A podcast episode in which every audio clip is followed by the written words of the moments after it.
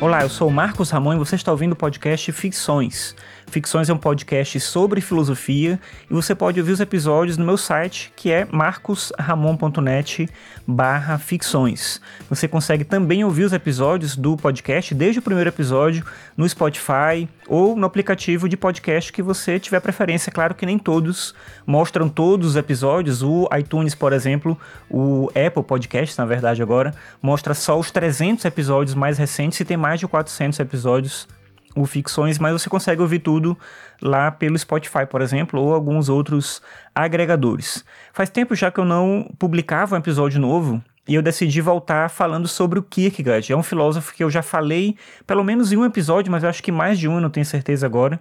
Mas ele é um filósofo dinamarquês que viveu no século XIX e era considerado pelo Sartre como o pai do existencialismo. Claro que a corrente existencialista, como corrente filosófica, foi criada pelo próprio Sartre, mas o Sartre considerava o Kierkegaard como inspiração porque ele teria sido o primeiro filósofo que colocou em foco temas que são importantes para o existencialismo. E é sobre um desses temas que eu quero falar aqui hoje.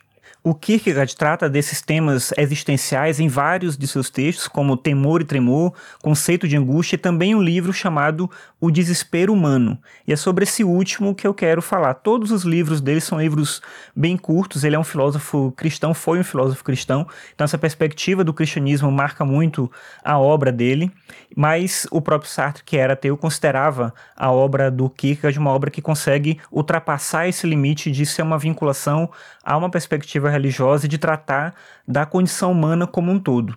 E nesse texto sobre o desespero a gente vai perceber justamente isso. Claro que quando a gente pensa na palavra desespero na ideia do que é o desespero, a gente não consegue imaginar isso sendo tratado de forma positiva.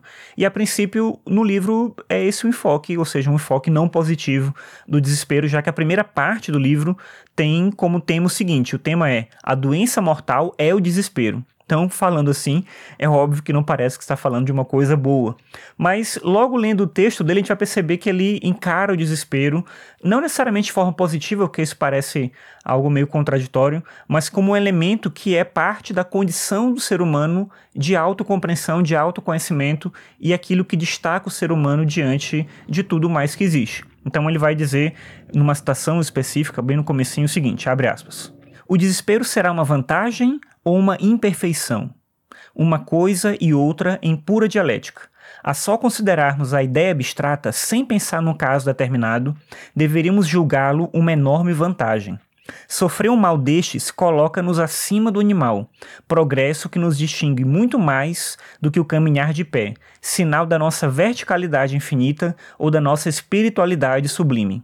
A superioridade do homem sobre o animal está, pois, em ser suscetível de desesperar. Fecha aspas.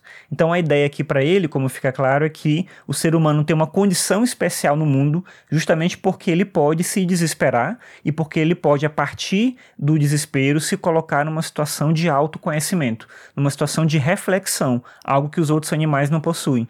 Claro que a gente tende sempre a olhar, ou se tendeu sempre a olhar, até o Kierkegaard pelo menos, a ideia de que o destaque do ser humano, aquilo que separa o ser humano positivamente em relação aos outros animais, é a capacidade de refletir do ponto de vista do raciocínio. É a capacidade lógica, a capacidade de encontrar soluções para resolver problemas, isso também.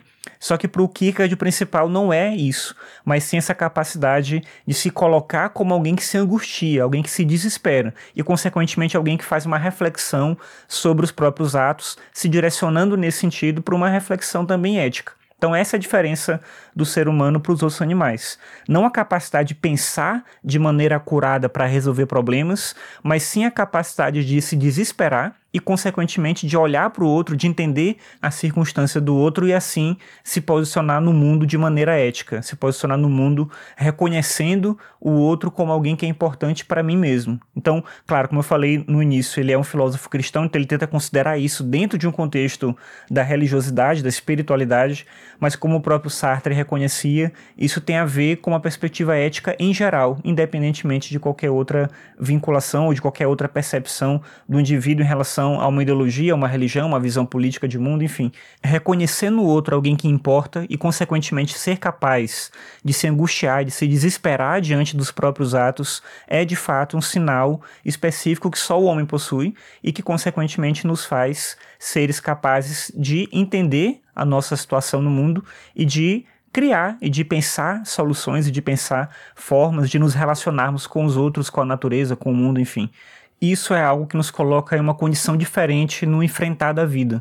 Enquanto os animais vivem sempre o presente, sem considerar o passado e nem o futuro, a gente tem essa perspectiva ampla que o, o Kierkegaard chama de uma perspectiva para o infinito, que é ao mesmo tempo bonita, porque nos coloca em situações em que a gente tem que olhar para o mundo de uma forma criativa e tentar entender o nosso lugar no mundo, mas ao mesmo tempo angustiante porque faz a gente entender a nossa própria situação de pequenez diante do mundo, diante da natureza, diante de tudo que existe. Então, por isso que o ser humano ele é essa dialética que ele falava lá no começo, o desespero é uma vantagem e uma desvantagem ao mesmo tempo. E é isso que a gente é, a gente não pode ser outra coisa.